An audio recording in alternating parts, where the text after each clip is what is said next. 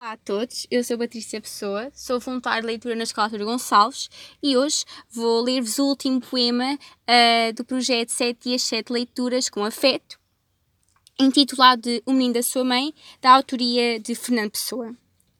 No plano abandonado, que a morna brisa aquece, de balas trespassado, duas de lado a lado, jaz morto e arrefece.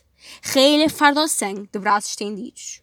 Alvo, louro e zangue, fita com olhar langue e cego os céus perdidos. Tão jovem, que jovem era, agora que idade tem? Filho único, a mãe lhe dera o nome e o mantivera, o menino da sua mãe. Que lhe dá algibeira a cigarreira breve, dera-lhe a mãe, está inteira e boa a cigarreira, ele é que já não serve. De outra algibeira alada, ponta a roçar o sol, a brancura embainhada de um lenço. Deu-lhe uma criada velha que o trouxe ao colo. Lá longe, em casa, há a prece, que volte cedo e bem, malhas que impertece.